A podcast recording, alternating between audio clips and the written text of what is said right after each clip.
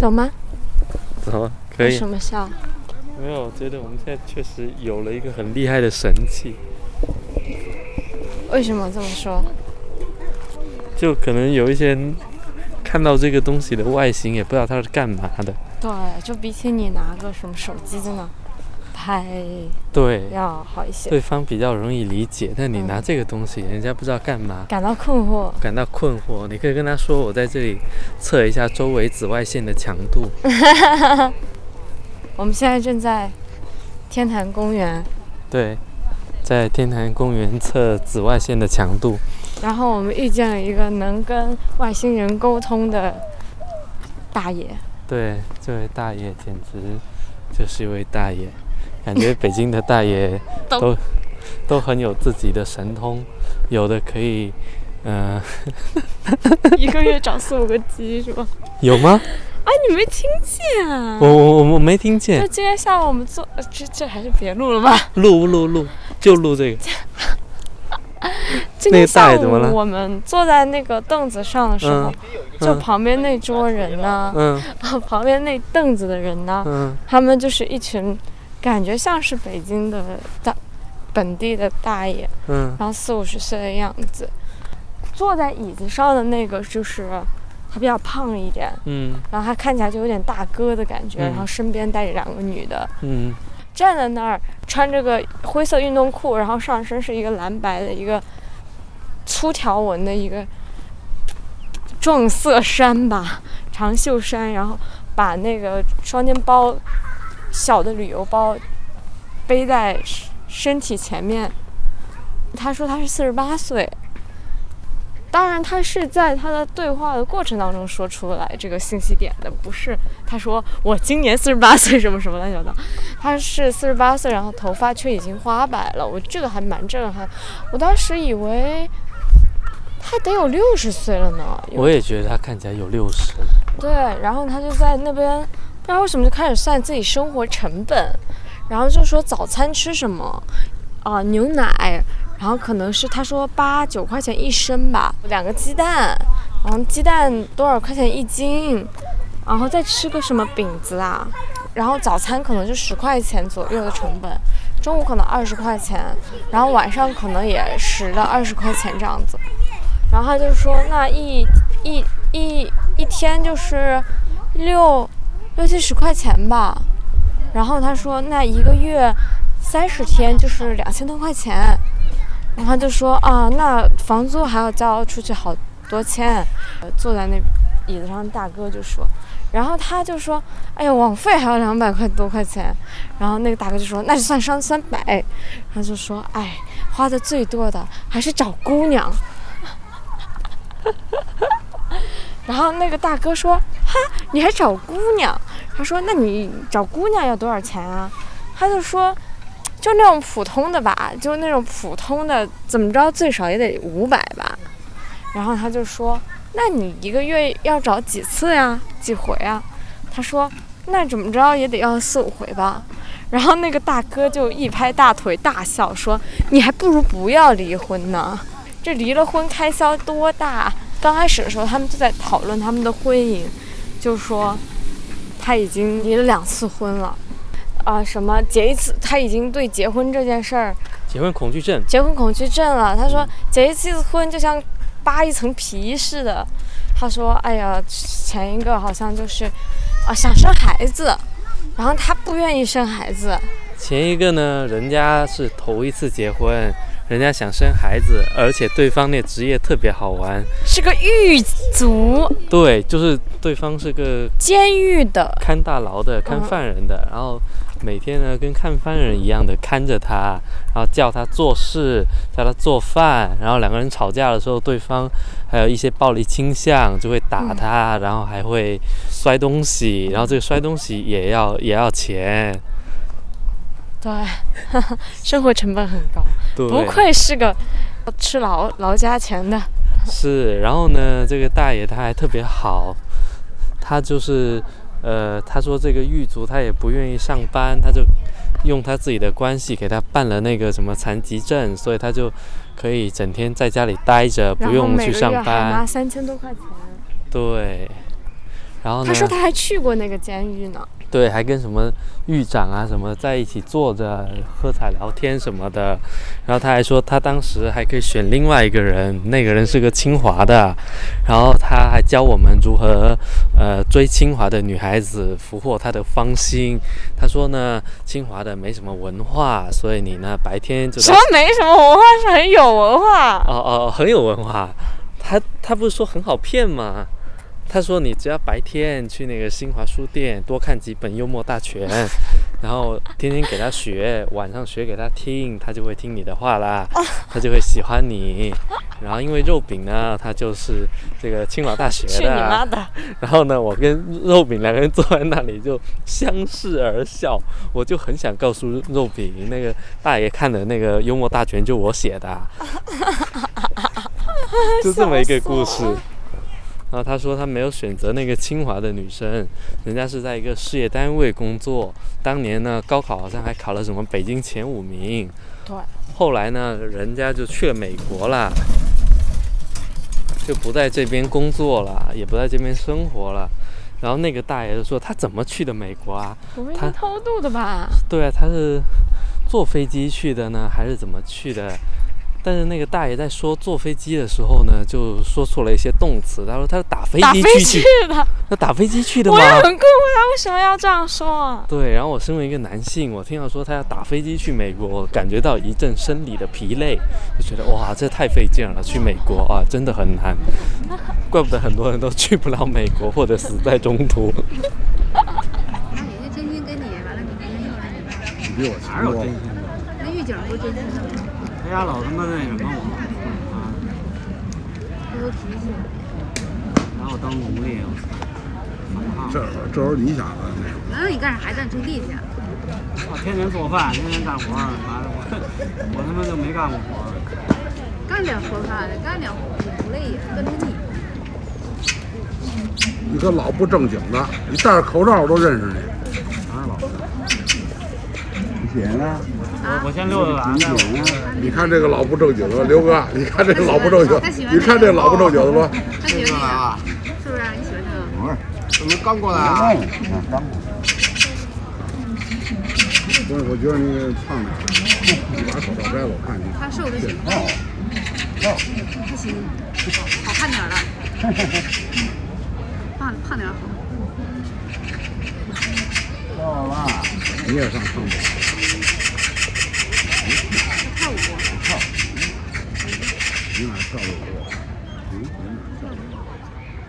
大爷真的很有趣。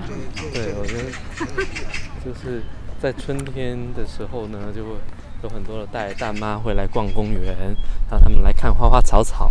我们作为祖国的花花草草呢，就来看大爷。但其实周日下午天坛人还蛮多的，有一万人呢。呃，然后大家有的这边打羽毛球，嗯有的这边遛小孩，嗯，然后有的在这边抖空竹，然后刚刚我们就录了这个抖抖空竹的声音。哦，对，不是跟外星人通话的声音，是抖空竹的声音。然后有的嘞还在这丢飞盘，嗯，有的呢，刚刚我们还看到一个弹吉他和非洲鼓的一个小哥，聚精会神的样子。但我觉得今天最大的亮点还是那那个白发四十八岁大爷。对，那大爷说实话长得有一点像彭磊。哎，是吗？是的，真的那很符合北海怪兽的节目啊。对，我就看了他好几眼，然后我觉得他为什么长得像彭磊？我一开始以为他是彭磊他爸，就我觉得真的有有一点点那种感觉，导致我很想笑。哎，我发现坐在椅子上那个大爷特别油腻，他会他会他会指使，他会教导呃其他的一个男性的友人说，哎呀，那个小姑娘问厕所在哪里，你就应该跟在她屁股后面去，她不知道的时候你就给她指一指，然后那个男性友人可能就没有太听想他的，对，然后他就说，哎呀，就是不会不会那个什么。就不上道。不上道，没错。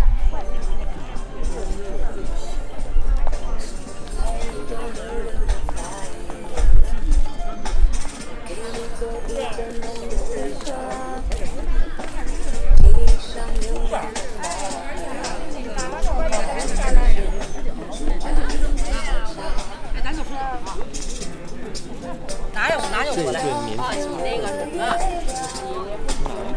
这下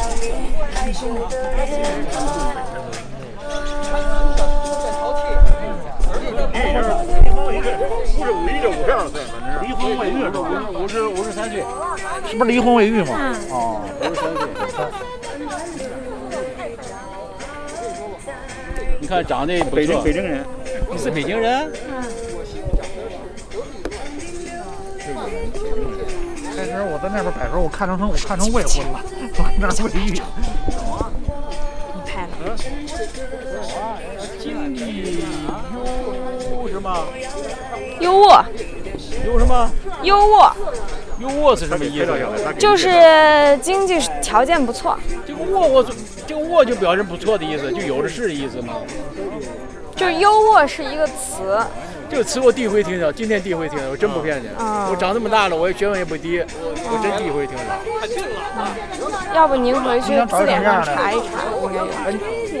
这写的呢是吧？说你说没有传染疾病，性病、艾滋病肯定不行。必须的，必须得麻烦。那个做检查。那那那新冠会得了新冠怎么办？算算不算？那就那么这很黏糊的。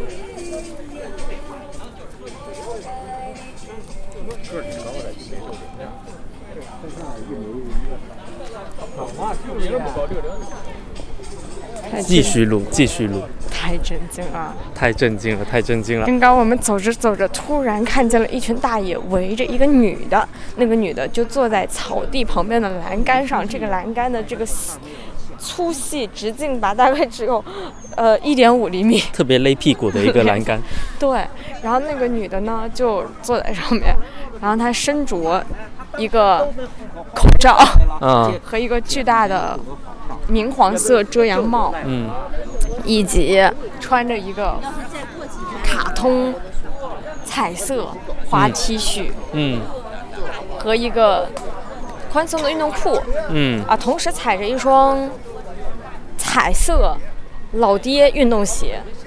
对，你就发现这里其实是一个呃北京老年人的征婚的一个场所，就在各个北北京的各个公园，他们都有各自的一个用途。比如说有一个公园，它就是给一些中老年的那个男性的同性恋的一个寻找伴侣的一个场所。然后像天坛，我刚刚看了一下，就发现这儿有特别多的那些，嗯，就应该是离异呀、什么的一些中老年的人，他在这里寻找他的人生第二个或者第三个另二春对第二春或者夕阳红之类的。然后我发现大家跟年轻人是很不一样的，他们对于自己的想法非常的坦诚，然后心里有什么就说什么。比如说，他看到别人写着什么无传染疾病，就会就会说那艾滋病啊什么的肯定不行啊。啊，那得新冠行不行啊、啊？新冠算不算啊？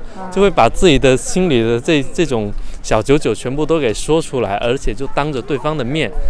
然后另外的那个大妈好像也没有太介意这些事情，就感觉人生是不是到了中老年之后，就很多事情都有话直说，反正搞不好我过两年就死，我才不管你呢。对，而且我感觉他们其实也不是带着，也不是一种彬彬有礼的态度。那个女性在她的条件上写一九六九年生，嗯然后什么北京人，身高一米六，嗯体重一百一十五斤，嗯工作是财务金融工作，嗯啊、经济水平优渥，想要找一个男性，什么不抽烟不喝酒，嗯呃，无传染疾病。这还是有一个大爷在那问说：“你想找什么样的呀？”然后他就说：“不都写着吗？”嗯，就这这种态度还让我挺挺讶异的。是的，他丝毫没有那种一点点的羞涩，或者说对于婚姻这件事情有一点点的觉得不好意思，嗯而是完全的。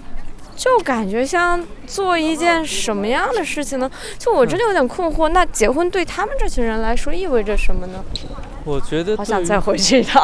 很多中老年人，他们的那个第二春的时候，他们会更加的务实，对自己的需求也会更加的坦诚，而不是就是好像偷偷的在观察对方，在蛛丝马脚里面看对方的年收入究竟多少，看对方能够给多少东西。我觉得他们对自己要的东西其实已经非常非常的明确了，而且你不好好的提出来的话，可能也就会吃亏。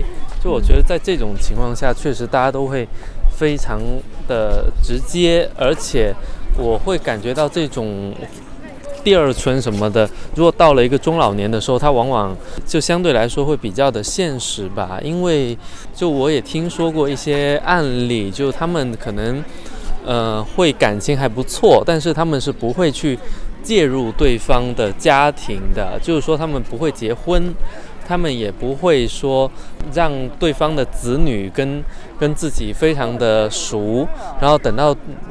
这个双方如果有一方先去世了，那这一段姻缘也就这样子结束了，也不会再有任何的后续。我觉得这样做很大的一个原因就是彼此之间都有了自己的家庭跟一些生活，然后如果随随便便贸然的去进入对方的一个生活的话，可能会带来一些经济上的纠纷，还有一些不必要的就人际之间的互动吧，所以。他们就只拿他们自己要的，就是是一种相对有距离的亲密，但是这种有距离不代表他们是不热烈的。就我我见过一些这样的案例，他们彼此之间都非常非常的热烈，就是跟年轻人，甚至比年轻人还要热烈。一两天不见，他们之间的爱情。对，就可能他也是爱情或者是什么吧，反正就是会非常非常的想念，然后一两天不见就就怎么样，然后也会煲电话粥。你是什么时候见过这样的案例？就我听过很多这样的案例，见过一些老人家，就是甚至我之前听到一个案例就是这样子，就是说，呃，一个老头还有一个老太太，然后两个人在一起已经有快十年了。结果呢，这个老头前段时间病了，定了之后就躺在床上面，然后因为他是自己住的，最后这个老头去世的时候，居然还是这个老太太第一个发现的，就他的子女啊什么都没有发现，这个老头就已经去世了。就这个事情还是让我觉得哇，他们对于彼此的生活，其实就是他们接触还是蛮频繁的。我觉得你说的这个案例好像和我们今天遇到这种是不是还是不太一样？为什么不太一样？就是我觉得今天它更像是一个流通的市场，然后包括我感觉和我们刚开始遇到的那个四十八岁白发大哥他的那种对婚姻的态度，是不是比较相似的呢？在这里，因为我我听你讲的那个案例，我就觉得从中真的感受到一种真情。我觉得这也。不一定它是互斥的，就有可能我们先把条件摆了，然后把所有的条件都摆完了，然后我们谈的最确实觉得合适的时候，这个时候还有英文，对我们就会动一些真感情，就是说不会随随便便的把自己的感情付出，就可能就我要先让你符合条件，然后你符合条件，我们来聊聊的好的时候就会。就可以特别好，所以新闻上经常也出现很多的那种老老头啊、老太太啊，他在寻找伴侣的时候，然后就被骗啊，那被骗很多钱啊。如果他们真的像你说说的那样子，非常非常的呃理性，或者说不投入的话，他们是不会被这种情感所诈，就是不会遭遇这种情感诈骗的。哦，我还观察到一个很有趣的，就是他们，嗯。他们在这个市场当中的时候，他们会，呃，戴着口罩或者是一些墨镜。我觉得这个体现在女性身上会比较多。是的。就是把自己遮掩的比较严实，但是通过一个非常明目张胆的广告牌来表达自己的需求。别说人家明目张胆，对对对，非常鲜明的一个广告牌来表达自己的需求，然后。男性在这个时候可能就会更，更，怎么说呢？就是我觉得可能刚刚他们，呃，让我们很惊讶的就是他们确实像你说的，它是像一个市场一样，然后呢可以挑挑拣拣，可以随意的发表评论，然后好像还可以问问东问西问清楚，就那种挑挑拣拣的感觉，好像跟我们去惯菜场买个西瓜差不多。，对，然后跟我们惯常以为的或者认为的这种爱情啊、婚姻，确实是很不一样的。嗯，所以在这点上面还蛮特殊的。但是他们就是因为是菜市场嘛的时候，他们就挑挑拣拣，挑挑拣拣，就意味着他们很多东西都可以开诚布公的来聊，也无所谓。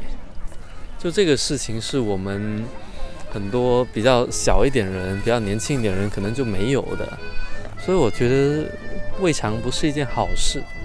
嗯，你说对于呃这些中年人来说吗？是的，是的，我就这么理解这件事情。